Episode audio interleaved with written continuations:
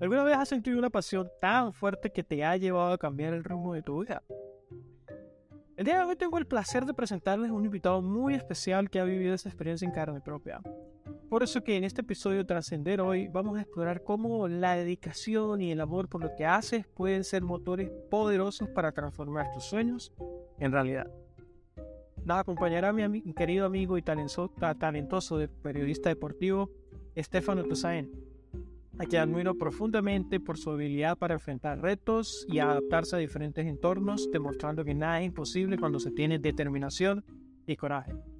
Mi nombre es Jesús Esteban Guerra y soy su host, así que prepárense para sumergirse en un viaje de superación personal, crecimiento y momentos emocionantes en el ámbito deportivo. Todo esto en compañía de alguien que ha vivido experiencias únicas, enfrentando pérdidas, desafíos, pero siempre manteniendo la mirada en, este, en el horizonte. No te pierdas este episodio lleno de aprendizaje, historias y reflexiones que sin duda te dejarán inspirado y motivado. Bienvenido a Trascender Hoy Podcast.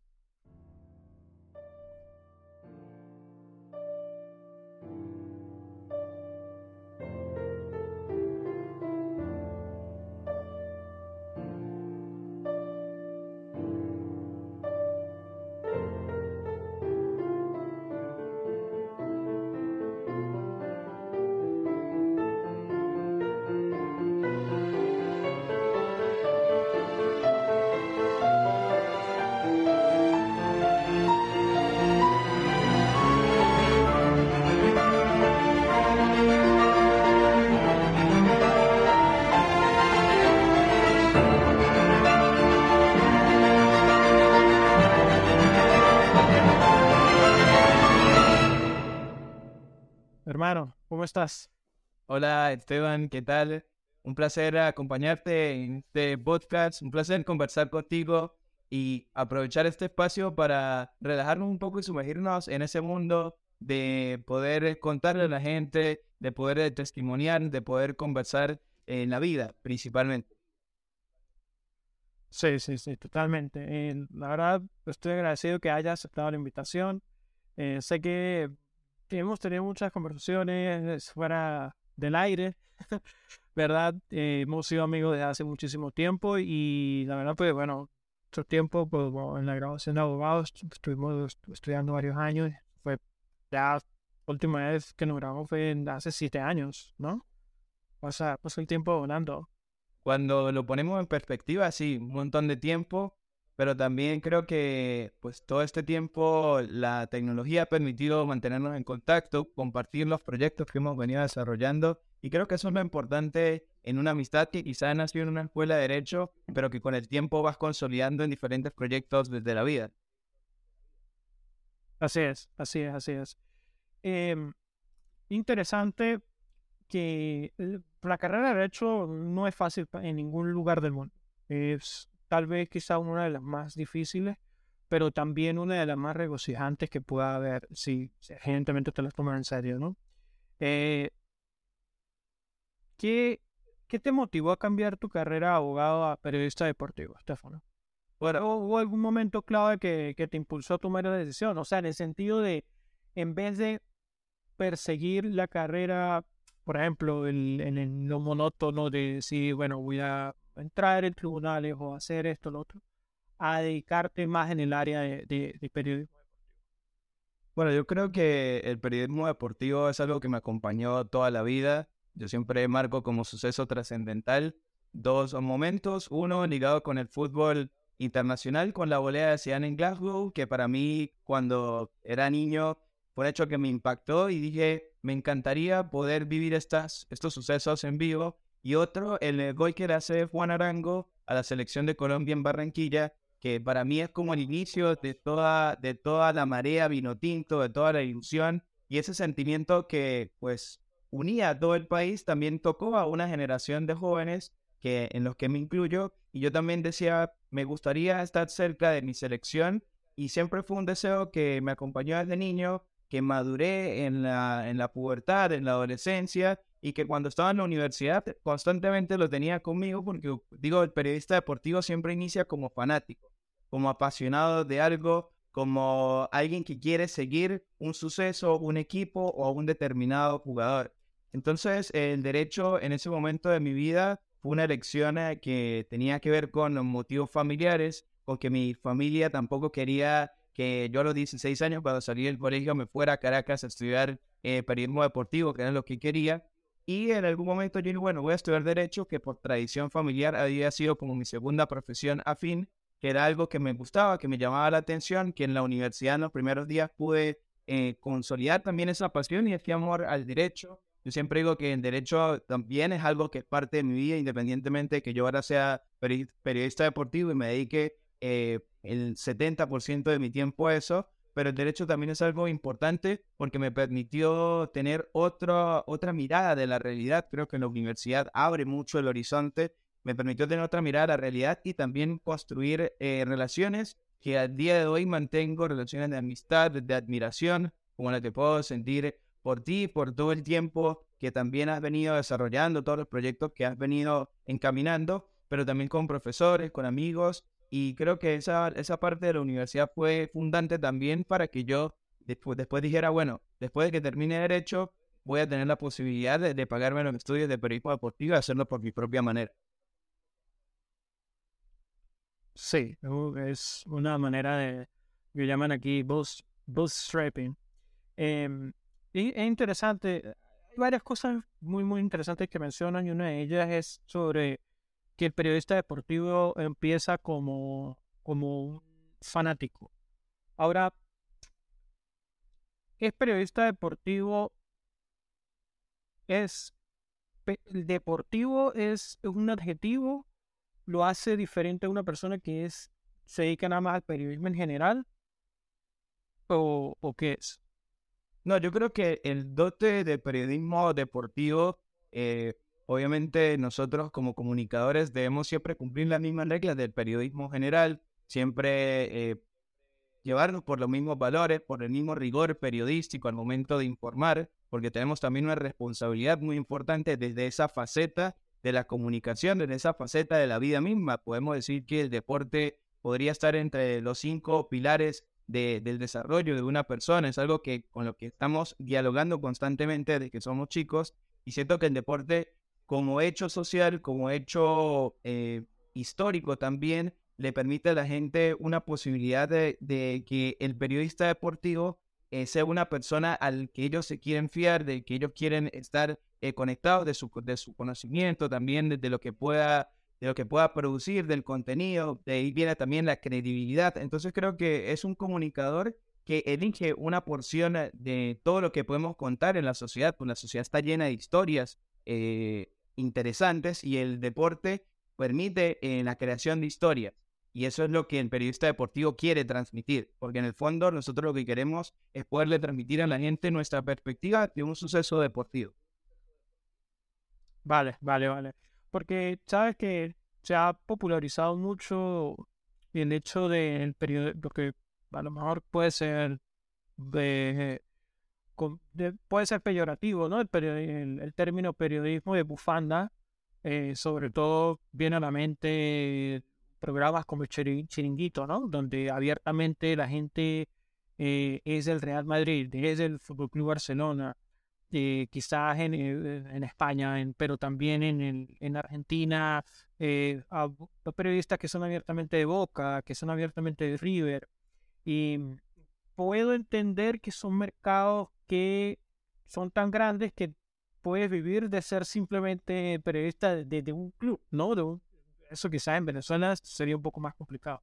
Pero que, o sea, ¿sigue habiendo rigor o no?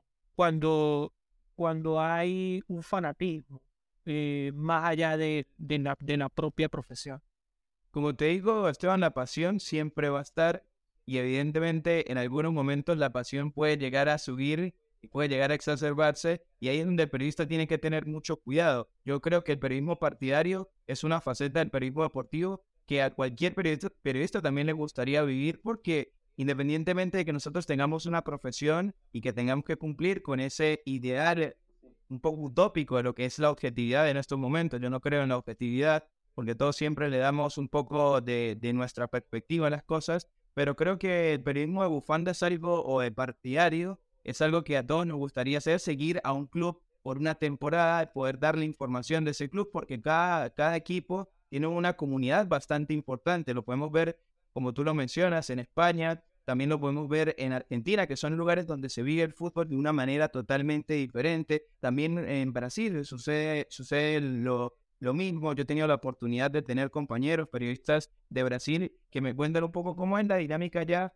y creo que en ese aspecto hay que ser cuidadoso, pero también eh, se puede cumplir con el rigor periodístico cuando estás eh, siguiendo un equipo, cuando estás poniendo tus eh, valores o tu pasión o tus sentimientos en, en escena, ¿no? Pero creo que, que, lo que hay que tener siempre cuidado es de no ofender, de no poder este, brindar información que sea falsa, de no cumplir quizá con las normas y los parámetros, pero si puedes seguir un equipo y ponerle un poco de emoción, un poco de pasión, yo eh, creo que al pensar en eso siempre pienso en Tomás Roncero, que ha sido uno de los principales eh, periodistas eh, partidarios del Real Madrid y que es muy respetado en toda España porque él cumple su rigor periodístico y dice las cosas de manera objetiva.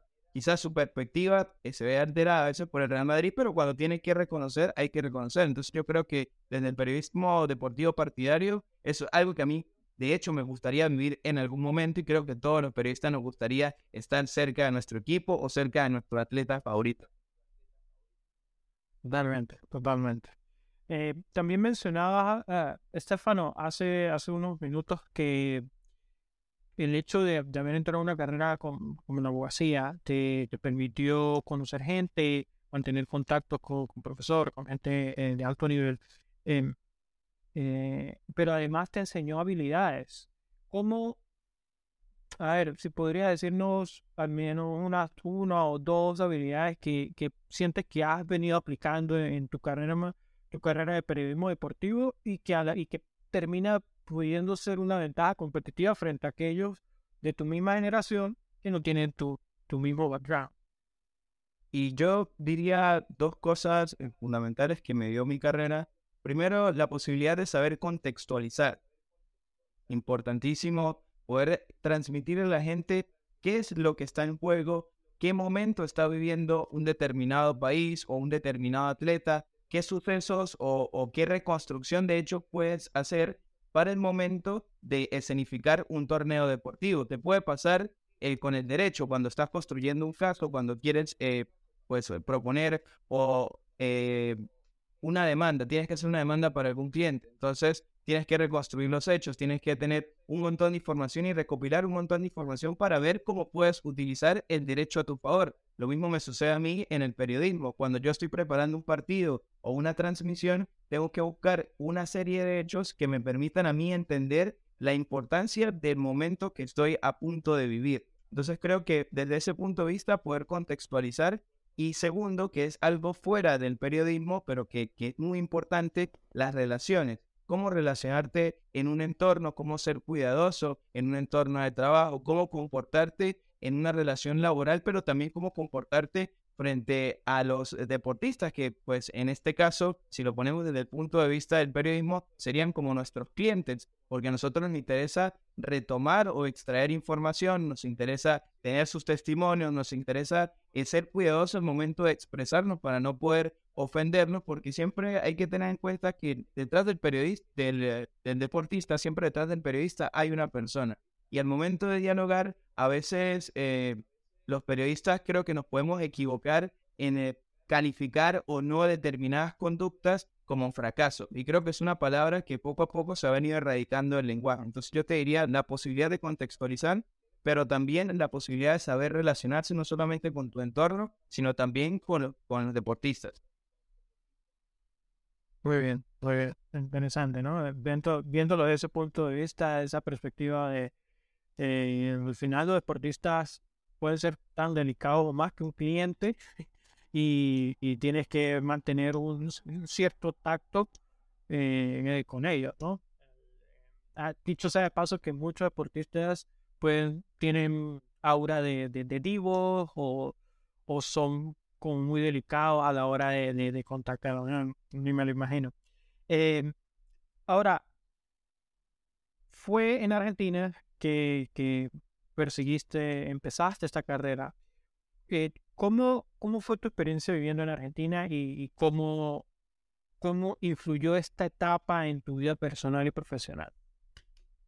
Bueno, eh, yo a los 23 años, después de haber ejercido el derecho dos años, en, tanto en el área pública como en el área privada, eh, tomo la decisión de, en un momento de mi vida, de querer ir a perseguir eso que tanto había anhelado y deseado, como era estudiar periodismo deportivo. Cuando me puse a ver mi presupuesto, que era muy, muy escaso, eh, pues obviamente descarté opciones quizá como ir a Europa o como ir a, a Estados Unidos, a Canadá, o a cualquier otro país de Norteamérica o Centroamérica. Y entonces puse mi, mi foco en eh, los países de Sudamérica. Y para hablar de deporte en nuestro continente, tenemos inevitable, inevitablemente que hablar de Brasil y de Argentina. Quizá de Brasil por el tema del portugués y de una barrera de idiomas, eh, quizá lo descarté. Y entonces puse mi, mi, mi, centro en Argentina. Yo, de hecho, te comento, yo estaba en Caracas trabajando en una oficina, en un organismo de derechos humanos.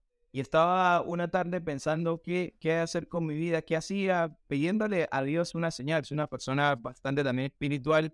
Le pedí a Dios una señal y la señal vino en función de un algoritmo, una publicidad de Facebook, donde decía estudiar periodismo deportivo ya. Y me aparecía en el nombre de mi institución, que es ETER, Escuela de Comunicación en Argentina. Yo entro, me empiezo a revisar el pensum, empiezo a revisar los contenidos programáticos y algo en mí hizo clic esto es lo que siempre he querido estudiar, esto es lo que siempre he querido hacer. Y ahí empecé a trazar mi plan de cómo migrar a Argentina, de buscar presupuesto, cuánto necesitaba, cómo tenía, eh, que, culturalmente que podías entender o saber de Argentina de lo que yo ya sabía y conocía a través del fútbol argentino, a través del fútbol de la selección argentina, a través de los deportistas que conocía. Argentina tiene deportistas destacados en todos los deportes es un país que vive el deporte de una manera muy efusiva, con mucha pasión. Lo pudimos ver en los festejos del tercer campeonato del mundo en Qatar 2022. Y a mí me parecía ya de, entrada una locura la forma en cómo el argentino encaraba un evento deportivo y dije, bueno, tengo que ir para allá. Y cuando pisé Argentina, empecé a caminar por las calles y todo era, o cada rincón o cada esquina tenía una referencia al fútbol o al deporte para mí el fútbol es el hecho em, cultural más importante del país, el hecho artístico más importante del país, quizá compartiéndolo con el rock. Eh, es el hecho que une más a la gente y que divide también más a la gente. Y desde los primeros meses que estuve en Argentina, eh, ver el fanatismo que había por Messi, por Maradona, por la selección, ver eh, cómo había gente que seguía a los tenistas, a Diego Schwartzman, ver, eh, eh, eh, podías ver en cualquier plaza chicos jugando fútbol, jugando baloncesto, jugando tenis. Entonces es un país que vivía deporte diferente y también que tiene mucha tradición del periodismo deportivo. Entonces fue creo que para mí el ambiente ideal para estudiar, para aprender, pero también fue el ambiente ideal para yo decir, bueno, después de acá tengo que partir y regresar a mi país porque para yo ganarme un lugar aquí tengo que hacer mi currículum en mi país. Porque al inicio eh, era, era eso. O sea, era, yo te, comento, estuve recorriendo todas las radios y todas las televisoras de Argentina, de Buenos Aires precisamente, que era donde vivía. Entregué todos los currículos posibles, hice todo lo que, todo lo que quería y todo lo que consideraba necesario para poder conseguir un trabajo como periodista y, y no, no tuve ninguna sola respuesta y tuve la oportunidad de dialogar afuera de una radio con Gustavo López, que es uno de los presentadores más importantes y uno de los periodistas deportivos más importantes de Argentina. Eh, yo le dije, mira, Gustavo, yo estoy buscando trabajo eh, como periodista deportivo, que yo recién me graduó, ¿qué consejos me das? ¿Qué recomendación me das? Y él me dice, te voy a dar un consejo, pibe, eh, tienes que buscar un canal en donde le den apertura a otras nacionalidades porque nosotros en Argentina, eh, sabes cómo somos, somos los dueños de la verdad, con el fútbol, con muchas cosas, y te va a costar bastante. Tienes que venir con una experiencia ganada y tienes que venir con un peso que eso te lo va a dar el respaldo de tu país. Y ahí yo dije, pues qué interesante, eh, tiene mucho sentido que yo, Estefano Toussaint, con eh, un poco de tiempo ejerciendo la profesión o recién graduado, no voy a entrar en un, en un medio tan competitivo como lo es en Argentina, así que necesito hacer lo necesario para crecer, para desarrollarme como profesional y el lugar para hacerlo es en mi país. Wow, wow, qué interesante ese, ese consejo, que es ese, ese tipo de consejo de... Es muy probable que no te va a gustar lo que te voy a decir, pero te lo voy a decir. Pero es así. Que lo necesito escuchar.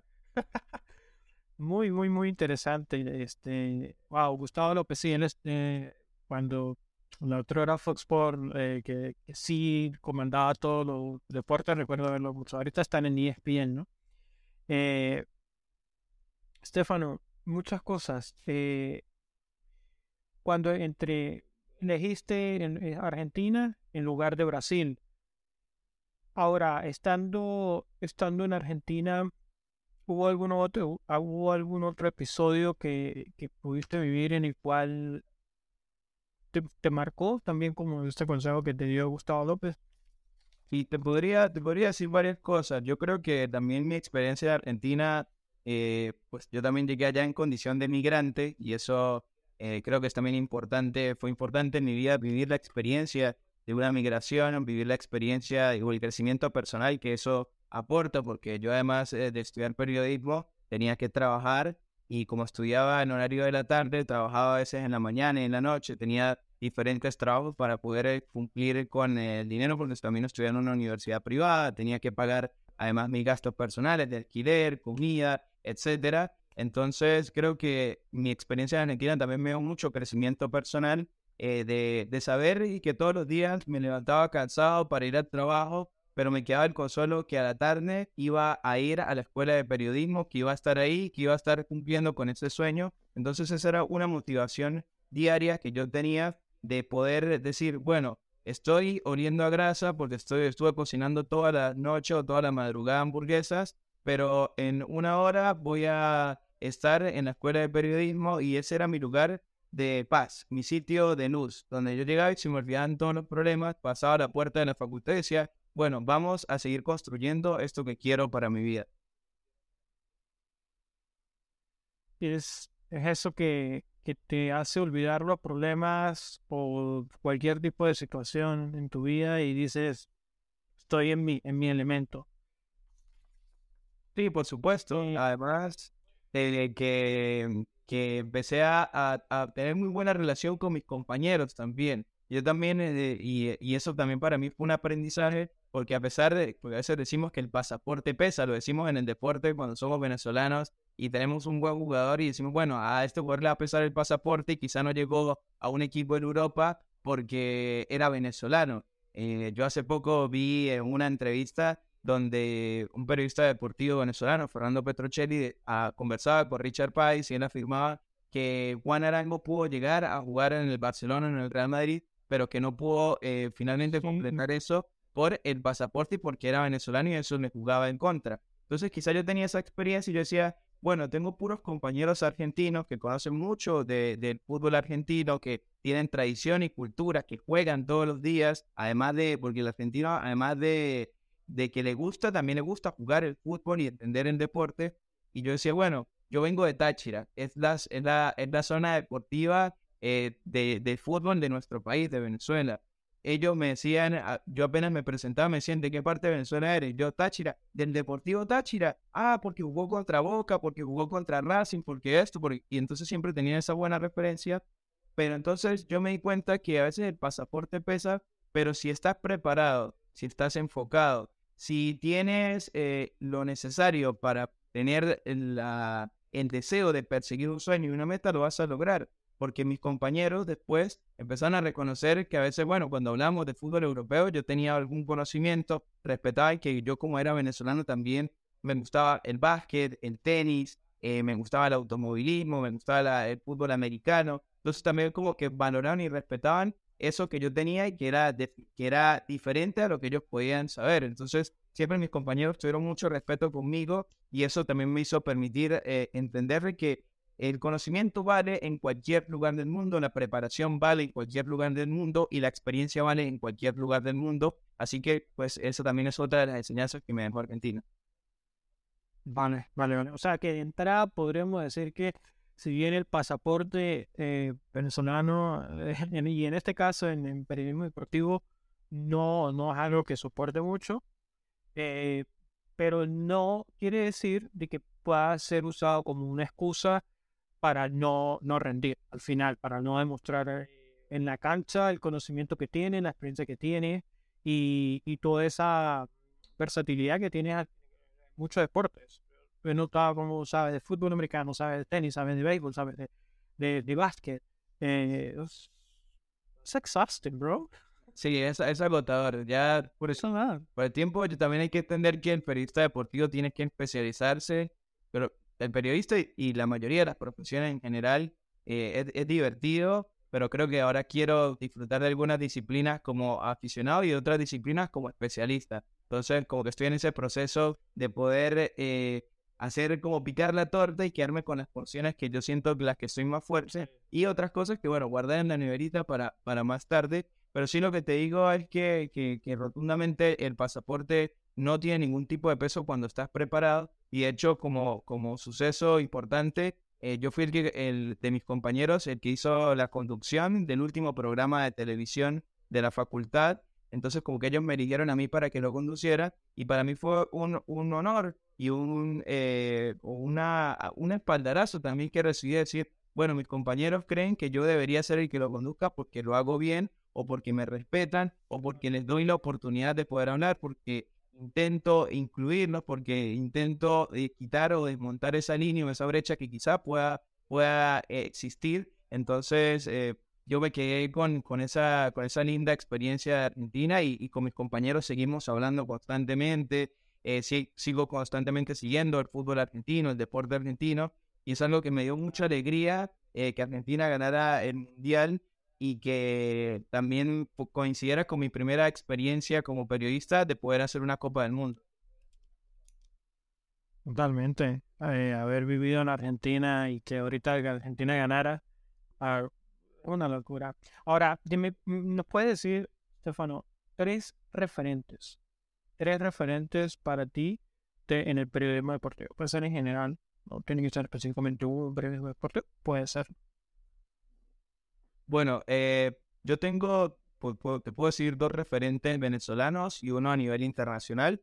Venezolanos, Luis Alfredo Álvarez, eh, periodista deportivo que por más de 20, yo creo que tiene ya más de casi 30 años de experiencia en ESPN haciendo béisbol y tenis y es un tipo muy respetado en el gremio, él y sus hermanos, porque sus hermanos también eh, trabajan en, el, en el béisbol y se mueven mucho en, la, en las redes también. Entonces, como que he visto que es una persona que ha durado y creo que cuando alguien dura en el tiempo, eh, es, estás haciendo las cosas bien, estás sobreviviendo cambios constantemente y te estás manteniendo y te estás sabiendo adaptar. Segundo, Fernando Petrocelli, porque pues es uno, era el único periodista deportivo venezolano que había en DirecTV cuando arranca todo este boom de, del canal cuando arrancan con fútbol total, con transmisiones de clásicos, con transmisiones de Juegos Olímpicos, y él siempre estaba allí y, es una persona que, a la que le tenía mucha admiración y respeto y tuve la oportunidad de tenerlo como profesor en un curso en Buenos Aires, Argentina, de los que él dicta, y poder conversar con él y poder tener como ese eh, intercambio fue bastante interesante y significativo para mí. A Luis Alfredo Álvarez me lo conseguí en una parrilla, vino a comer en una parrilla en la que yo era encargado en Argentina y tuve la posibilidad de acercarme, hablar con él y me dio su número, se puso a la orden, es una persona muy humana y entonces por eso digo, estas dos personas, a pesar, además de que los admiraba ya, los pude conocer personalmente en Argentina, me llamó muchísimo la atención la, forma que tenían de ser. Y a, y a nivel... Saludo a ambos a ellos, ¿no? Saludo a ambos, saludo a ambos y grandes, grandes referentes para mí. Y a nivel internacional, eh, ya lo había mencionado, Tomás Roncero, el periodista deportivo de Chiringuito, que ha sido encargado de la sección del Real Madrid en el último tiempo en uno de los periódicos más eh, prestigiosos de España, como es el Diario AS. Para mí me parece que es un tipo que entiende la comunicación de una manera increíble, no solamente porque en el Chiringuito es quizá la principal estrella, siempre eh, tiene ese tacto, esa chispa para que con sus ocurrencias hacerse viral para que con sus ocurrencias eh, poder estar en el imaginario colectivo del madridismo. Para mí Roncero es un referente también del madridismo, pero también porque yo siento que él transmite muy bien el sentimiento del hincha.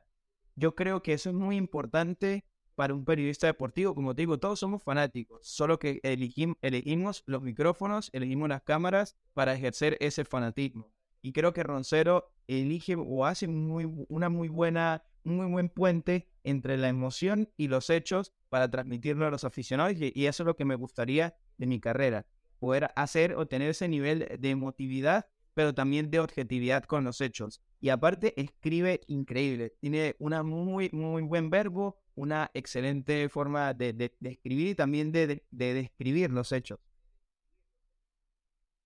Bien. Eh, sí, Roncero entiendo que puede entrar en, para mucha gente dentro del meme de, oh, no, él es este periodista aficionado, forofo del Real Madrid, pero, pero en España, como ya lo mencionaba, es respetado por, por periodistas del Barcelona. O sea, el, gremio en, en, en Cataluña es, respetado, Tomás Roncero, porque eso demuestra que eh, el periodismo deportivo tiene un rigor que, que, hay que respetar, que hay que seguir y que para estar muchos años en la dirección, por ejemplo, del diario AS, eh, eh, no lo hace cualquiera. Em, pero, pero sabes que hay algo, cuando mencionabas que el periodismo, el periodismo deportivo es una, que todo el mundo es aficionado, pero solo que da el siguiente paso para agarrar el micrófono y, y ejercer la profesión.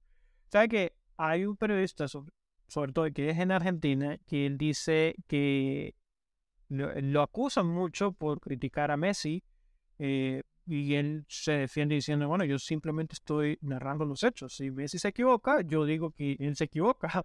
Eh, si Messi lo hace excelente, yo digo que él lo hace excelente. No me tienen que venir diciendo que soy bufa o que soy esto, aquello y lo otro creo que te puedo dar ya como señales de quién es, ¿no? La palabra, con la palabra mufa, sí. Martín Lieberman. el Martín Lieberman dice que él no ejerce periodismo de, forofo, de, de, de, bufanda. Él lo que hace es su trabajo.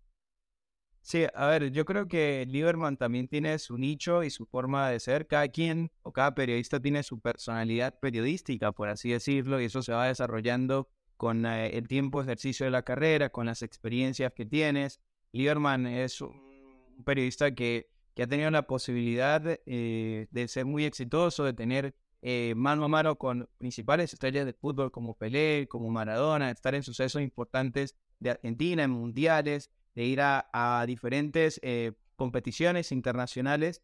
Pero él en el último tiempo, pues también se le dio bastante el tema de la polémica, el tema de criticar a Messi, eh, pues también en Argentina, obviamente saben lo que representa Lionel Messi, criticar a Messi, pues también siempre va a generar un poco de, que te miren y que quieran escuchar a ver qué estás diciendo. A mí me parece que si la crítica viene acompañada de datos, de sustentos y de evitar ofender, está perfecta poder criticar, está perfecto lo que hace Lieberman. Eh, lo que sí no me gusta o lo que sí no me puede llegar a gustar es que algún periodista tenga un comportamiento mala leche o que haga una pregunta eh, con otro sentido o que haga una crítica orientándolo más a lo personal eh, y no a lo deportivo. Pero eh, sin lugar a dudas, yo creo que es lo que a cada quien le funcione y lo que a cada quien le sirva. Pero eso es algo que va desarrollando para la carrera. Claro, claro, claro. claro. Volviendo a Venezuela, una vez que saliste de Argentina, eh, tú cubriste la Serie del Caribe en La Guaira. Eh, también cubriste el Mundial de FIFA eh, Qatar 2022. uno lo, hiciste en vivo, en persona, o el otro lo hiciste desde, desde cabina, en Venezuela, obviamente. ¿Qué momentos fueron los más emocionantes o memorables que viste cubriendo esos eventos? Bueno, Esteban, yo creo que cuando uno tiene el primer, eh, el primer sorbo de lo que siempre ha querido hacer en la vida, el primer sabor a, gloria, si se puede decir, es algo que, que, hace que todo lo que pudiste haber pasado en, el, en tu vida, que todas las dificultades que pudiste llegar a haber tenido, eh, pues hayan valido la pena. Yo creo que para mí, eh, también mi salida de Argentina o mi último año de la carrera de periodismo coincide con lo que yo considero la pérdida más grande que tenido en mi vida, que es el fallecimiento de mi madre. Eso a mí me genera que pues, un poco la pasión, un poco la motivación por, por, bueno, por los deportes y por la vida en general. Obviamente, eh, siempre el, eh, el hecho más importante de mi vida era querer hacer sentir orgullosa a mi mamá y su no presencia en el mundo físico hacía que pues quizá mi, mi existencia dejara de tener sentido. Y obviamente eh, cuando regreso a Venezuela me empiezo a dar cuenta que tengo un montón de razones por las cuales pelear, un montón de razones por las cuales luchar. Y no solamente a nivel familiar, porque todavía vivo con mi abuela, que es mi motor todos los días, sino también mi carrera. Y vine con la mentalidad de ejercer mi profesión y de abrirme un lugar y ver eh, por dónde podía ser ya había tenido esa experiencia en Argentina de que de mil propuestas que hice no tuve ni una sola respuesta a nadie, ni un mensaje, ni una entrevista, ni una llamada, nada, absolutamente nada. Y venía desmoralizado un poco por eso, pero también venía con la convicción y, con, el, eh, con la certeza de que yo estaba preparado y que cuando uno está preparado, el cuando llega el momento de la oportunidad, lo tomas, lo agarras y lo, y lo haces tuyo. Entonces, eh, gracias a Dios, eh, empiezo a conocer gente acá en San Antonio en Táchira, que es donde actualmente resido. Eh, en el primer contacto que tengo con alguien de la radio me dice, sí, vente acá con nosotros, en el área deportiva, te vamos a dar tu espacio, se viene el Mundial de Qatar. Yo le dije, bueno, yo a mí me, encanta el relato, me encanta el comentario, me encantan las transmisiones deportivas. Y les dije, bueno, yo estoy para relatar el Mundial, si quieren. Eh, yo hay que buscar comentaristas, vemos eh, cómo, lo podemos hacer, cómo lo podemos armar. Coincide también que tengo otro compañero en la radio, que es un chico que tiene 20 años y me parece que tiene un potencial increíble en el periodismo y que para mí ha sido como también tener a alguien a mi lado con el que yo me siento respaldado y que podemos decir, bueno, vamos a sacar adelante este proyecto porque yo sé que si él está, van a salir las cosas bien y él sabe que si yo estoy, van a, vamos a ponerle la mejor de las ganas para que las cosas salgan con, con mucho amor y cariño. Entonces, eh, tenemos la oportunidad de hacer el Mundial de Qatar, de hacer un montón eh, de partidos, porque en, principio queríamos hacer los partidos de las selecciones sudamericanas y después la receptividad de la gente nos va dejando, eh, nos, empieza a pedir, bueno, hagan tal partido, hagan tal partido, hagan esto, hagan aquello. Terminamos haciendo de 19 partidos de la Copa del Mundo en vivo y en directo, con las dificultades que implica a veces eh, agarrar una transmisión de origen, ver el partido, relatarlo para la radio. Eh, y fue una experiencia para mí fundante y significativa. Te, comento em, una de las tantas cosas que me pasaron mientras hacía el mundial, y es que uno de los, una persona, un señor que conozco acá en San Antonio, con el que, con el que tengo muy buena relación desde, desde pequeño, eh, me dice, sabes que estaba en el mercado municipal de San Antonio y se, se había ido la luz, es decir, no había forma de ver el partido entre Francia e Inglaterra cuando me dice, de pronto alguien sacó un parlante en un supermercado, puso la radio y estaba buscando radio y lo encontró ustedes y puso la transmisión de ustedes y estaba todo el mundo escuchando en el mercado la transmisión de nosotros, escuchando el, el momento, escuchando qué estaba sucediendo, qué estaba pasando. Y, y, yo lo escuché y me sentí muy orgulloso y sabía que esa era su voz. Y a veces uno no tiene conciencia, no tiene, este, no tiene yo también eh, y en ese momento termina el partido y dije, acabo de vivir un momento histórico y creo que eso es lo que queremos eh, todos los periodistas, estar detrás de la historia, estar atestiguando los momentos y darle nuestra perspectiva y nuestra visión a la gente. Y creo que ese primer, ese primer eh, sorbo fue el Mundial de Qatar y lo de la Serie del Caribe también fue una experiencia pues también que a mí me marcó. Yo tuve la oportunidad de iniciar este año 2023 pues haciendo un contacto con Radio Nacional de Venezuela, que es eh, mi actual casa, en donde trabajo y donde me encargo del área de los deportes, tengo un programa también que sale para todo el país, y tuvimos la oportunidad de ir a la Serie del Caribe.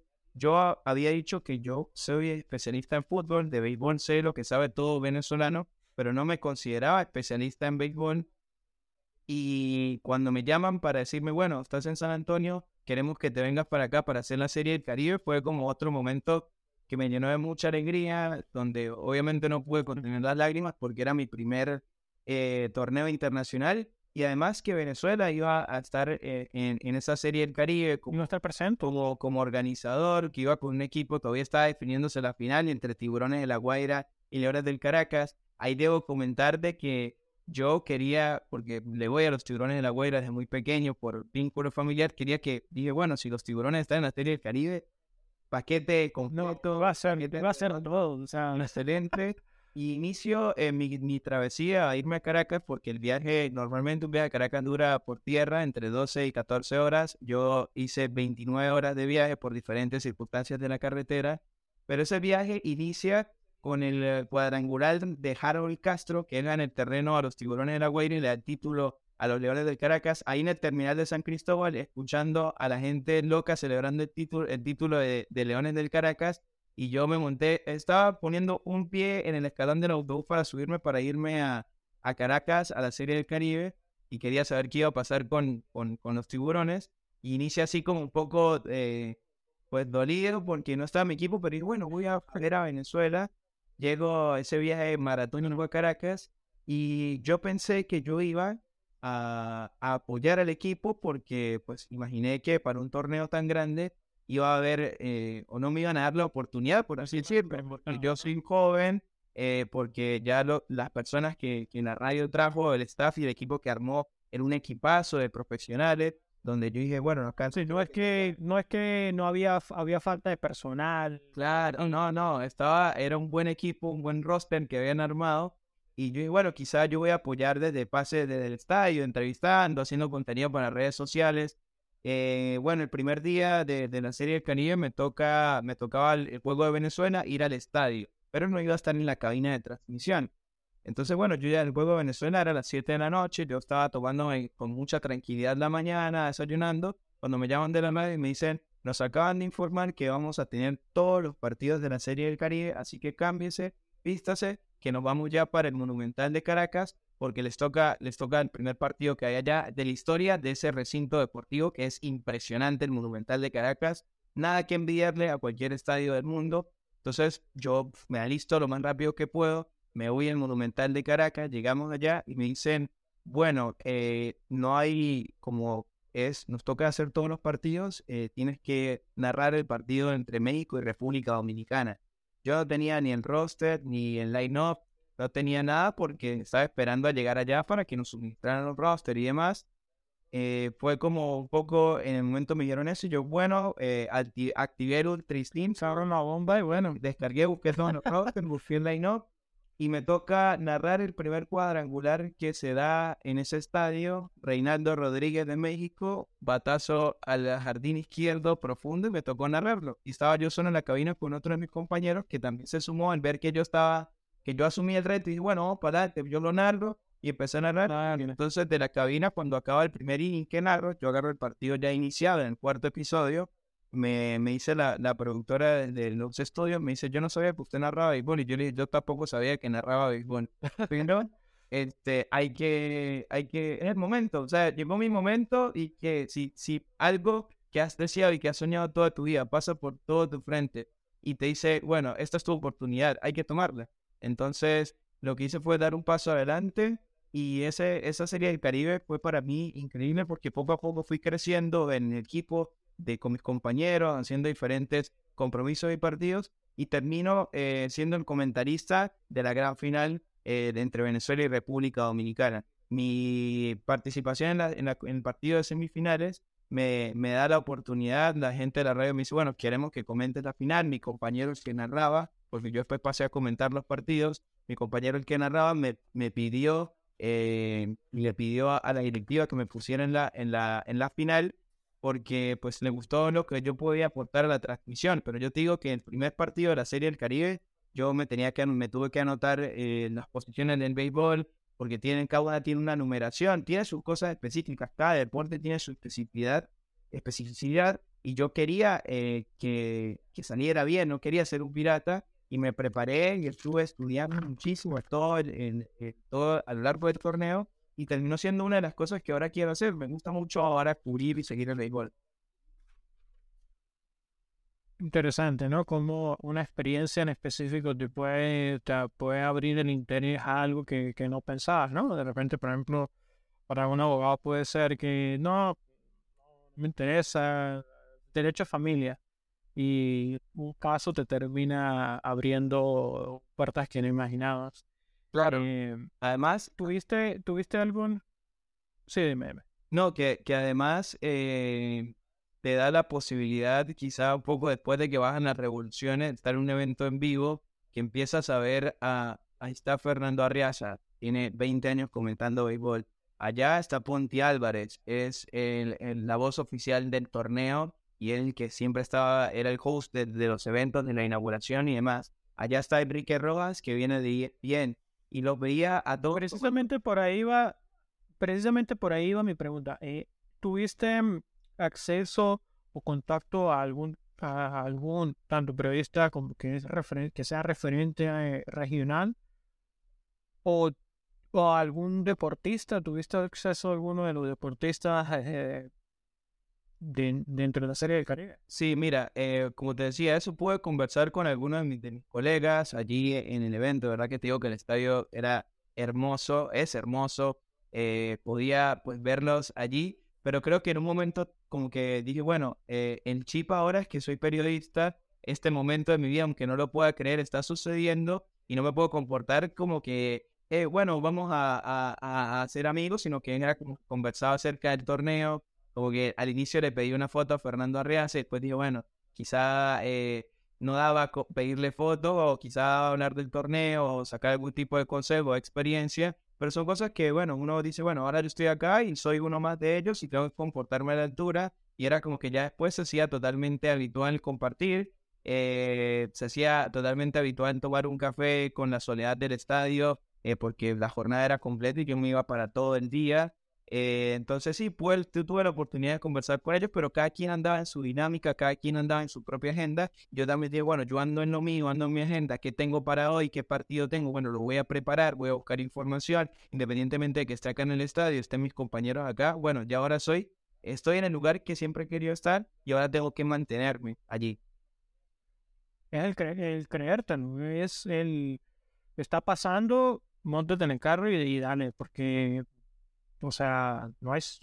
Y sobre todo en este tipo de grandes eventos no, no hay segunda oportunidad, o sea, como en un, universo paralelo pasa algo como que la cagaste, salió todo mal, bueno, fue lo como lo fue como pasó, levántate, sigue adelante en, es- en esta situación, en este escenario, gracias a Dios, pasó, fue, fue exitoso, fue fructífero. Pero parte de eso fue también esa determinación de decir, ok, sí, muchas de estas cosas yo lo he estado viendo todos estos años detrás del televisor, viendo, cambiando canales, mirando televisión, ESPN, etcétera, etcétera. Ahora estoy aquí.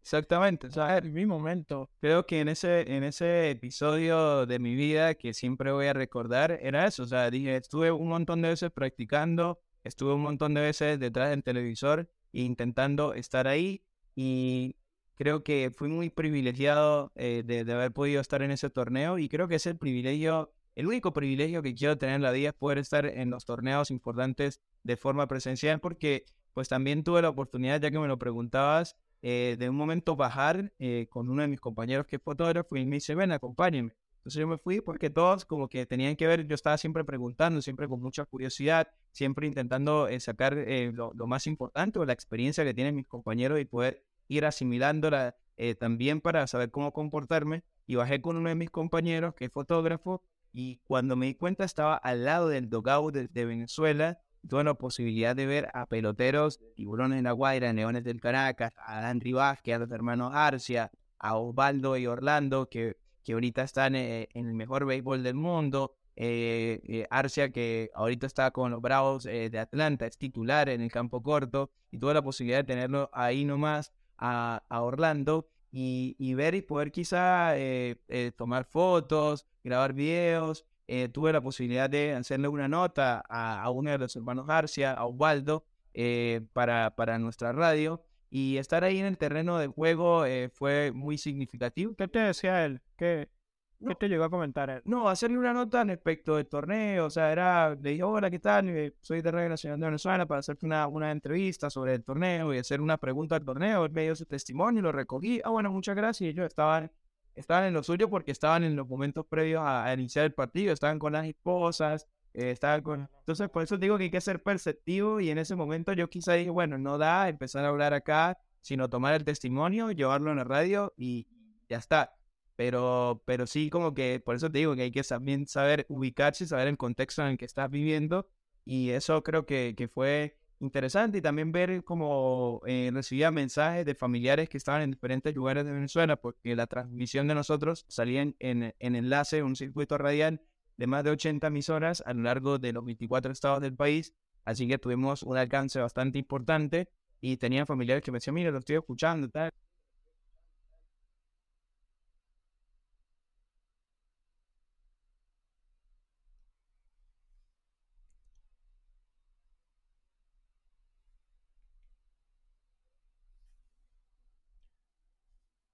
Wow, el, cuando comentaste acerca de, de, esa anécdota en San Antonio, que te, escuchó el mercado municipal, eh, eso conecta con lo que al final... Es verdad que el deportista es el protagonista porque está activamente haciendo, haciendo la historia, ¿no? Eh, Messi está marcando el gol, Mbappé está haciendo el hat trick. Sin ellos, esa final hubiese sido de repente una más, pero esta fue la final. Sin embargo, eh, muchas veces la persona que está escuchando no se queda conforme con cualquier narrador, por lo menos debo decirlo yo, no, este narrador no, porque no me hace sentir lo que de repente me hace sentir eh, tal, tal narrador. Eh, ¿Cómo, qué, responsabilidad sientes que tú que tienes a la hora de, relatar un partido, de relatar un juego, que sabes que muchas personas pueden estar escuchándote? Y pues, a ver, Esteban, yo creo que eh, todos eh, los periodistas también podemos tener días buenos y días malos. Lo que no puedes eh, tener de forma negativa, lo que no puedes no hacer es preparar la transmisión. O sea, si preparaste la transmisión y por otras circunstancias la, eh, puesta en escena salió mal, por así decirlo, eh, bueno, cuestiones que hay que corregir para la siguiente. Ahora, si salió mal porque no preparaste, porque no sabías un determinado, una determinada cosa que debías saber, porque no pudiste contextualizar algo de la forma en que lo debías hacer, porque no tenías datos para hablar y lo que hiciste fue parafrasear cosas, pues ahí yo creo que ahí sería un problema. Pero yo, pues como todos, eh, te digo, puedo tener un día bueno, un día malo. Ahora, lo que no me perdono es no haber preparado una transmisión, es no haber preparado a un jugador, es no haber preparado eh, quizá saber eh, el contexto del suceso, el torneo deportivo. Entonces creo que, que eso es lo, lo, importante. O sea, tú te puede salir el resultado, puede ser bueno o malo. Ahora, la preparación es lo más importante y eso también creo que también está para los mismos deportistas. Ellos eh, siempre manifiestan eso y hace poco veía unas declaraciones de, de Giannis Antetokounmpo, eh, ha sido MVP de la NBA, campeón de la NBA, que le preguntaban si salir ahorita tempranamente en los playoffs frente al Miami Heat era un fracaso, y él decía, eh, un fracaso no lo consideraría así, porque eh, todos son pasos para el éxito. Entonces tienes que ir haciendo una preparación todo un año, preparándote para un, suceso en particular. También lo decía Usain Bolt, yo entreno cuatro años para 10 segundos de mi vida. Entonces, eh, yo creo que estás, la preparación es lo más importante. Entonces creo que desde ahí, si estoy preparado, creo que va a salir todo bien. Bien, muy interesante que el, el enfoque es básicamente desde, desde, la preparación que puedas desarrollar y, y luego eh, ya puesto en escena es, es, emoción, es determinación, es vamos a echar esto para adelante, ¿no? Sí, a, Además de eso, creo que para los periodistas jóvenes es muy importante o, desafía mucho ante las nuevas variantes del periodismo, ante las nuevas variantes de la comunicación, siempre saber qué puedo yo aportar que sea un valor distintivo para algo.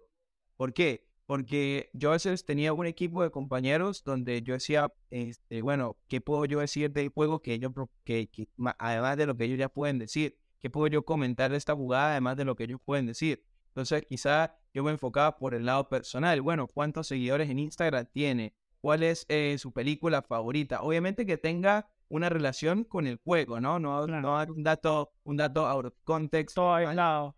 Exactamente, pero por ejemplo, en, en, el Clásico Mundial de Béisbol, que fue mi segunda experiencia en un, en un torneo internacional eh, desde la cabina, eh, y mi segunda experiencia también en el béisbol, eh, tuve la oportunidad de hacer todos los partidos de Venezuela, entonces intentaba siempre dar un comentario o tirar alguna estadística o alguna cosa que, que, pueda tomar por sorpresa a mis compañeros y que puedan decir, bueno, esto enriquece la transmisión. Entonces siempre tienes que pensar qué datos, qué, qué cuestiones puedes dar para enriquecer lo que ya la persona quiere escuchar, porque a veces en Venezuela eh, eh, sabemos de béisbol y puedes saber determinado hecho o suceso de un pelotero, pero quizá no puedes conocer por qué empezó a estudiar, eh, por qué empezó a, dedicarse al béisbol, porque lo apodan de una determinada manera u otra. Entonces creo que como esos datos curiosos, esas historias que suman también a la transmisión, eh, era lo que también eh, es el, el, el, reto que tenemos ahora como periodistas deportivos jóvenes. Tú mencionabas que, que te gustan mucho, muchos diferentes deportes, que, eh, pero que en cierto modo es importante especializarte. Sin embargo, Estefano, como fanático tú de, múltiples, de múltiples deportes, de atletas, eh, ¿cómo esa eh, diversidad ha influenciado, ha influido, perdón, en tu enfoque y habilidades como periodista deportivo? Bien, eh, yo creo que ese eh, es, ha sido mi, mi, mi, valor distintivo hasta estos momentos de mi carrera. Eh, yo me siento en este momento con la habilidad de poder llevar una transmisión de cualquiera de los deportes que yo considero que tengo conocimiento. Es decir, yo puedo, puedo, puedo decirte que puedo hacerte una transmisión de fútbol, que puedo hacer una transmisión de, de béisbol, que me gustaría en algún momento hacer una transmisión de baloncesto, que estoy para narrar una, un combate de artes marciales mixtas, eh, también tuve la posibilidad acá en, en, en, el trabajo con la radio eh, local de poder hacer que es admirable estéreo, que es otra casi la que me dio mi primera oportunidad de hacer la vuelta en Táchira en bicicleta. Y sobre eso también me, pasó que a mí siempre me había gustado el ciclismo. Eh, yo había dejado de ver ciclismo por todo este tema de, del doping, por todo este tema de los escándalos, por todo lo que sucedió con Lanza, que era mi ídolo y que después descubrir que la mayoría de títulos, o que todos los títulos deportivos eh, de su carrera eh, se dieron eh, bajo, el, bajo el uso de sustancias prohibidas. Eso me decepcionó bastante y yo dejé de ver el ciclismo, pero después retomo con la carrera mientras estaba estudiando, nuevamente empiezo a ver ciclismo, me empieza a gustar, empiezo a ver a, a Tadej Pogacar, a Primo Roglic, a Nairo Quintana, a Richard Carapaz, a ciclistas que, que ahorita son los que están en, en disputándose los principales títulos. Entonces empiezo a ver ciclismo de vuelta y me apareció la oportunidad de hacer la vuelta al Táchira y de hacer la etapa binacional, que después de 28 años no ha pasado una etapa de Venezuela a Colombia. Eh, tuve la oportunidad de ir, de hacerla en una avenida con sonido tanto para la radio como sonido para el público, con, prácticamente retumbaba en toda la avenida lo que nosotros estábamos diciendo y me dio la oportunidad de, cuando iban, era la etapa reina esa, de, esta última edición de la Vuelta al Táchira, que pasaba, arrancaba, pasaba a Colombia y terminaba en el Cerro del Cristo, y tuve la posibilidad de, en una avenida, en un momento, mi compañero, yo estaba comentando, mi compañero, el que estaba narrando el ciclismo, que lleva mucho tiempo, ya estaba con la voz agotada, porque son cuatro horas de transmisión de las etapas, eh, me tocó hacer el último paso del pelotón hacia hacia Capacho por San Antonio del Táchira, enfrente de la casa de mi familia donde yo me crié. Y fue como un momento también unificador de agarrar el micrófono y decir, bueno, atención que va a rematar el pelotón, se va a tal, este es el líder, va. Y empecé a narrar ahí al frente de todo y fue como 20 segundos en donde mi cabeza solo pensaba en el ciclismo, donde me conecté totalmente y me, y me conecté a la, a la carrera, me conecté al sonido de la bicicleta, me conecté a la cara de los ciclistas de cansancio entonces creo que eso es lo que estamos llamados a hacer, a transmitir esa emoción y eso que está pasando. Es, es muy bonito, ¿no? Porque yo recuerdo haber, de, las muchas veces que fui a Pueblo Nuevo, eh, al Estadio Pueblo Nuevo en San Cristóbal, en el Estadio del Deportivo Táchira, y recuerdo que algunos partidos de los que los veía, evidentemente estaba en el estadio, veía el partido, pues ya, o sea, no escuchas a más nadie.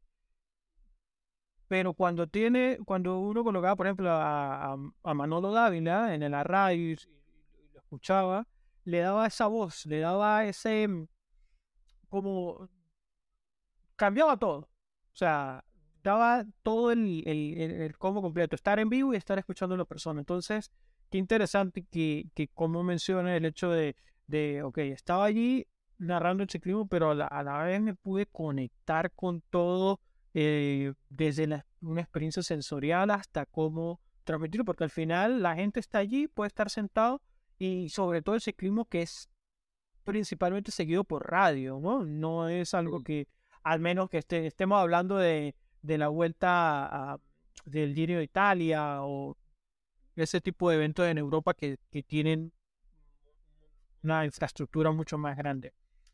Eh, Estefano, brevemente, programa de liderazgo, la compañía de Jesús. Mencionabas que eres muy espiritual. ¿Cómo haber participado de repente en programas como el programa de liderazgo, de, un programa que, es confiado, la compañía de Jesús, y haber estado en experiencia con la compañía de Jesús, pudieron ayudarte en momentos difíciles en tu vida, como por ejemplo la pérdida de tu mamá, o por ejemplo el hecho de tocar cientos de puertas y no, luego no tener respuesta. Eh, ¿cómo, ¿Cómo eso te ayuda?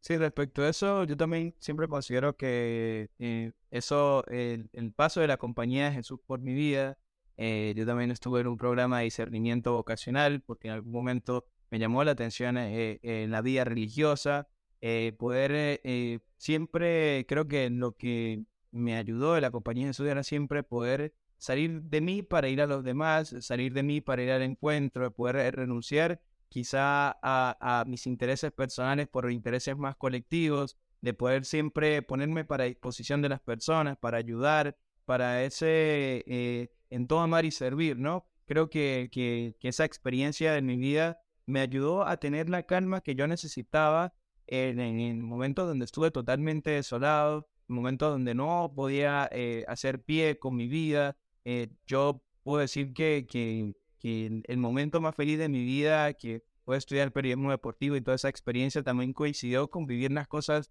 más eh, difíciles en, toda, en toda mi existencia, en poder eh, siempre tener esa, ese empujón o ese, ese factor de decir, yo no estoy solo, Dios está conmigo y mis amigos también están conmigo y no me van a abandonar y me van a apoyar y van a seguir siempre aupándome, durante toda la carrera y durante la pérdida de mi madre, todos mis amigos eh, pudieron estar conmigo, acompañándome. Y fue amigos que hice en la universidad, eh, que en ese momento soñamos un montón de cosas y que después los sueños se fueron transformando. Sin embargo, yo siempre mantuve ese sueño del periodismo deportivo y como te digo, yo, eh, la compañía de también me, ayudó a, a saber valorar y a sentir y gustar internamente las experiencias.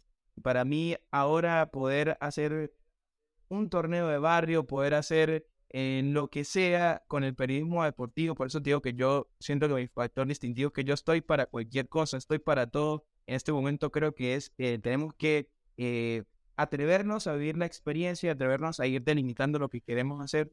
Pero creo que me ha servido en, tener la fortaleza para afrontar eh, el rechazo, la adversidad, de no poder hacer lo que amas, pero que cuando estoy haciéndolo, eh, ese pequeño, ese pequeño, como digo, ese pequeño sabor de hacer algo que te gusta, eh, es muy chiquito, pero detrás de eso hay dolor, hay sufrimiento, hay eh, ansiedad, hay quizá falsas expectativas, hay desmotivación, hay un montón de cosas detrás de una persona que está persiguiendo un sueño, una persona que quiere cumplir una meta o quiere cumplir un anhelo. Son muy poquitos los momentos de gozo y de disfrute, pero se valoran eh, mucho más, valen mucho más que todo ese tiempo de sufrimiento, que todo ese tiempo de desazón, que todo ese tiempo de sentir de que ya estoy a punto de bajar los brazos y siempre estaba eh, Dios, mi familia y mis amigos apoyándome y ocupándome para que pudiera seguir adelante.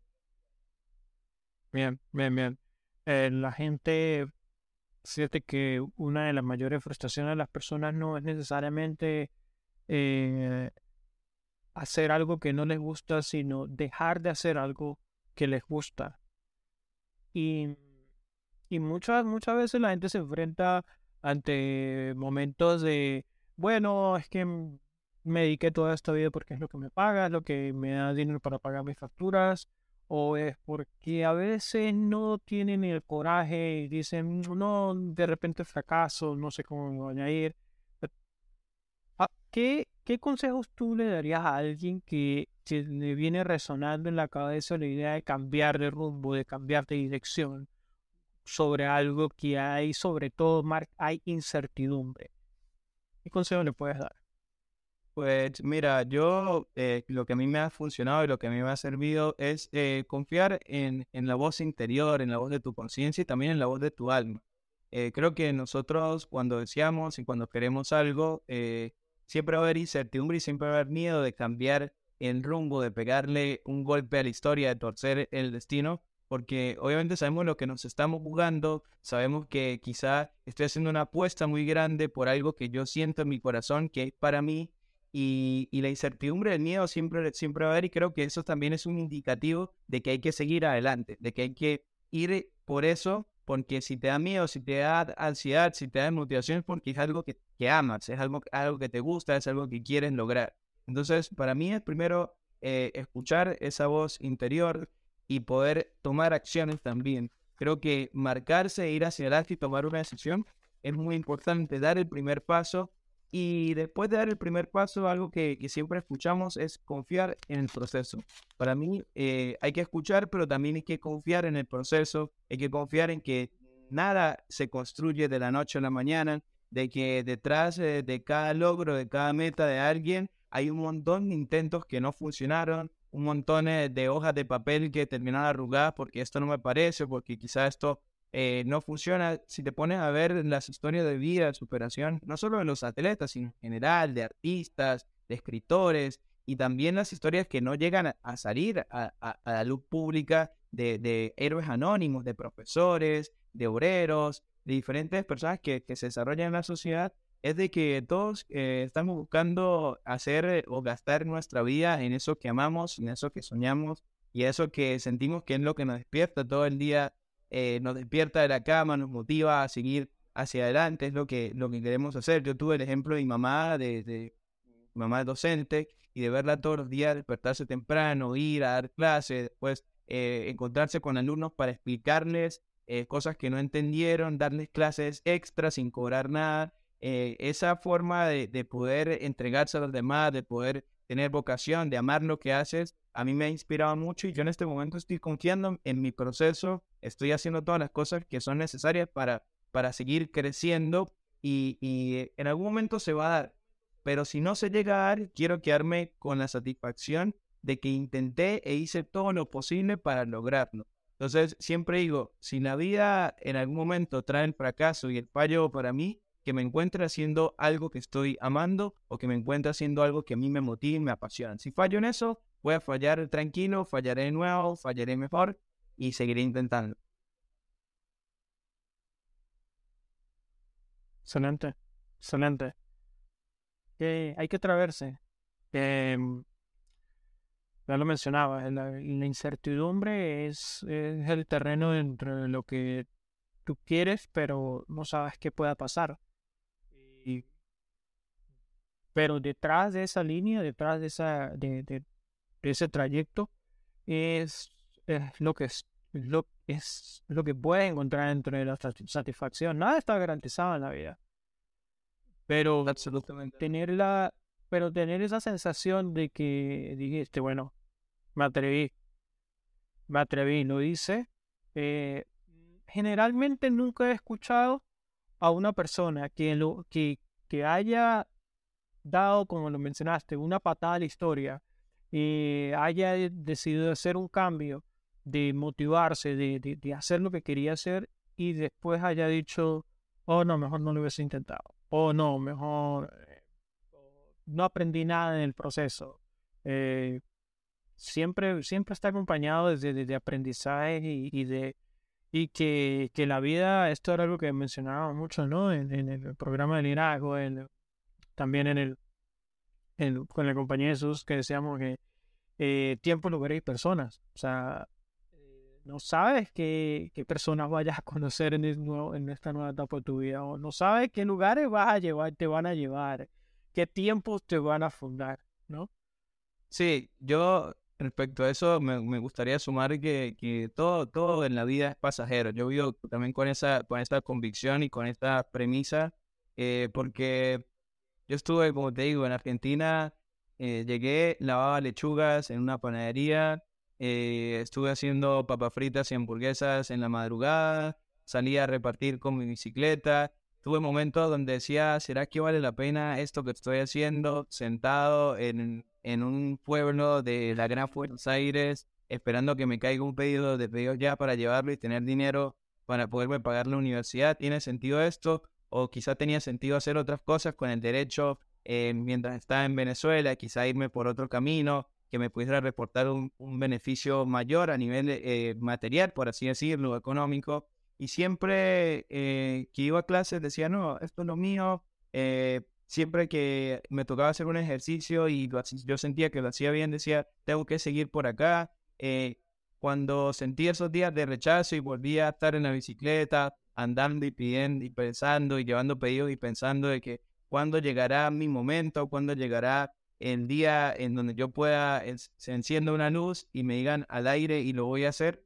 Y pues el día poco a poco ha ido llegando para mí en, mi vida y creo que es eso. Eh, hay, que, hay que confiar, hay que estar tranquilo, saber que todo es pasajero. Si, si estás buscando conseguir un sueño, una meta, eso que estás viviendo ahora es parte de la historia que estás construyendo y que en algún momento va a llegar esa oportunidad de que, de que el clic suene y que digas todo lo que hice para llegar acá valió absolutamente la pena y yo me he quedado con eso, o sea, creo que las experiencias que he vivido me han permitido saber de que voy por el camino correcto. Quizá, obviamente, todos tenemos inconformidad con nuestro momento presente. A todos, a todos nos gusta ganar más plata, a todos nos gusta estar eh, mejor económicamente, tener eh, la posibilidad de ayudar a tus familiares. A todos nos gusta eso. Pero pues creo que del otro lado me siento bien porque siento que, que si sigo haciendo las cosas como las vengo haciendo, va a llegar el momento en el que ya pueda ser totalmente sostenible en mi actividad. Mientras tanto, seguiré compartiendo mi vida como periodista con, con el derecho, con las clases de inglés, con, eh, con, con, hacer cualquier cosa para poder, para poder subsistir, porque además de, de, mi profesión tengo también una responsabilidad familiar y tengo también a mi abuela conmigo, todos los días, eh, mi compañera de, de, lucha y de batalla y la persona que está conmigo en el día a día. Y esa es la motivación que encuentro ahora.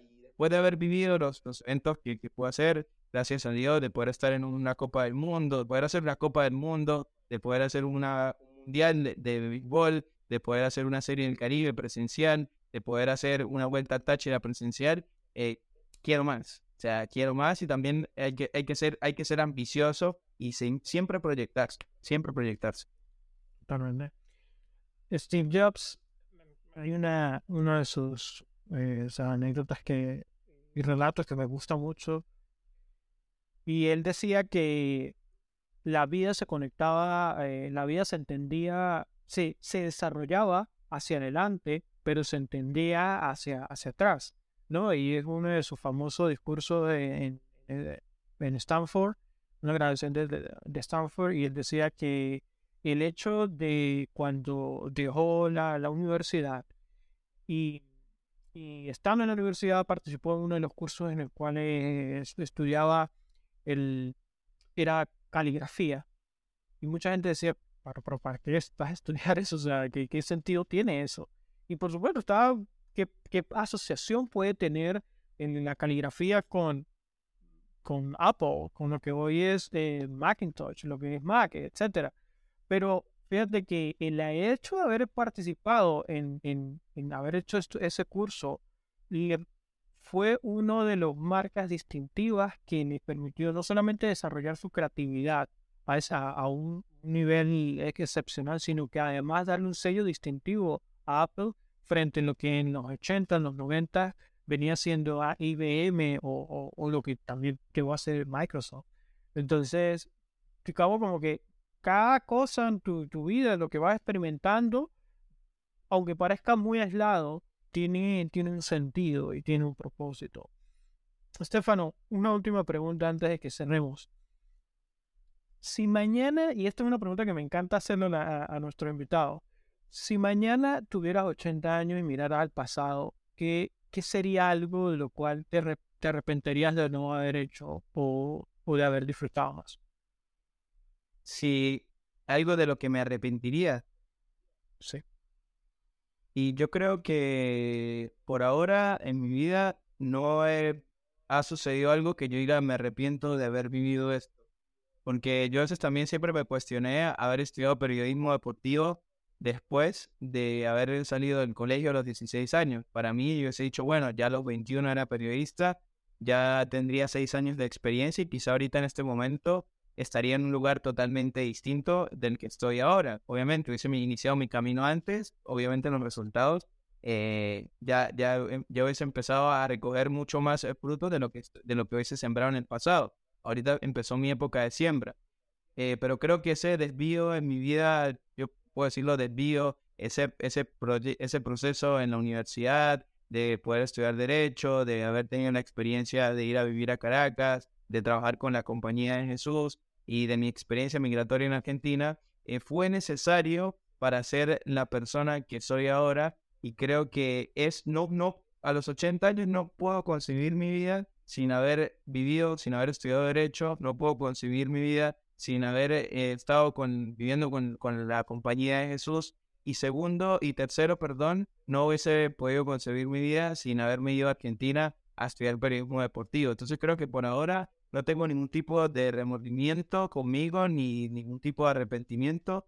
Bien tengo mucha gratitud porque en muchas ocasiones eh, tuve el atajo para ir por el camino fácil y por el camino menos doloroso y siempre elegí eh, seguir hacia adelante a pesar de cuánto estuviera dejando atrás, de cuánto me doliera la decisión que estaba tomando, alejarme de amigos, de amores, de familia, de, de, de cosas que para mí eran importantes y de concreciones que ya tenía en mi vida para ir a buscar eso, eso que quería. Entonces, yo creo que cuando tengo 80 años y llego a esa edad, eh, estaría muy agradecido con el Estefano de entre 25 y 28 años, porque fue hacia adelante. Fue hacia adelante a pesar de tener miedo, fue hacia adelante a pesar de la ansiedad, fue hacia adelante a pesar de, de, de haber perdido lo que más amaba y lo que más quería en la vida y creo que yo siempre voy a recordar de una forma muy especial este momento de, de, mi historia, este momento de mi vida, porque no me rendí y nunca, no pienso rendir. hasta que logre lo, lo, que quiero lograr, hasta que llegue al lugar en donde quiero estar, eh, no me voy a rendir. Mamba mentality. Mamba mentality. Mamba mentality. Mamba mentality. King James mentality. Conor McGregor. Sí, no, Conor McGregor, sí, esto es una, es un, un, hay, hay, mucha, hay, mucho, hay muchos deportistas que además de ser deportistas son filósofos. Es, sí, o sea, no dudo que va a haber un libro de, el libro de, eh, bueno, que por cierto, ¿dónde está, no? De, de Kobe Bryant. Eh, bueno, Stefano, encantadísimo. Muchas gracias por, por estar acá. Esteban, la verdad, para mí, eh, como te digo, eres una persona con quien he construido en mi vida, ser una persona que, que, me ha ayudado también a proyectar y a poner eh, en concreciones de las cosas que siempre he querido hacer, de las experiencias que siempre, eh, en, en, los barcos en los que me he montado, siempre, siempre has estado allí diciendo, mira, cuidado por acá, métete por acá, haz esto. Entonces siempre me ha dado una hoja de ruta para muchas cosas y por eso eh, invito a toda la audiencia a seguir con este podcast eh, Trascender Hoy, que yo eh, me había guardado esto para el final, que cuando yo estuve en Argentina los primeros días, que obviamente como migrante estás triste y quieres buscar un anclaje a tu país, vi un anuncio de una iglesia donde decía que iba a haber una reunión para acompañamiento de venezolanos. Fui para allá, había muchas personas de Venezuela que se sentían mal eh, que bueno, que todos como que nos desahogamos, hicimos catarsis, y en un momento eh, a cada quien le tocó ir a retirar una hoja con una palabra, y a mí la palabra que me salió fue trascender. Tenía la T de trascender, y me he guardado este papel eh, a lo largo, y lo tendré siempre conmigo, después pienso en marcarlo, pero trascender creo que es lo que todos estamos llamados, a todos, esa es la invitación, buscar la forma de, que lo que hagamos trascienda y que cuando nuestra vida o cuando nuestro paso por el mundo haya finalizado, quede algo de nuestra obra. Así que muy agradecido contigo y, sigue trabajando también en este podcast y que tu audiencia siga eh, inspirándose a cómo trascender en lo que le apasiona en lo que le gusta. Estamos para eso. Muchas gracias. Yo sí decía, ¿qué estará, qué estará haciendo la TES allí? Muchas gracias. De verdad. Bueno, eh, gente, espero que este episodio eh, os haya gustado, que lo hayan disfrutado. Repítanlo tantas veces que sea necesario. Y bueno, nos vemos en el siguiente episodio.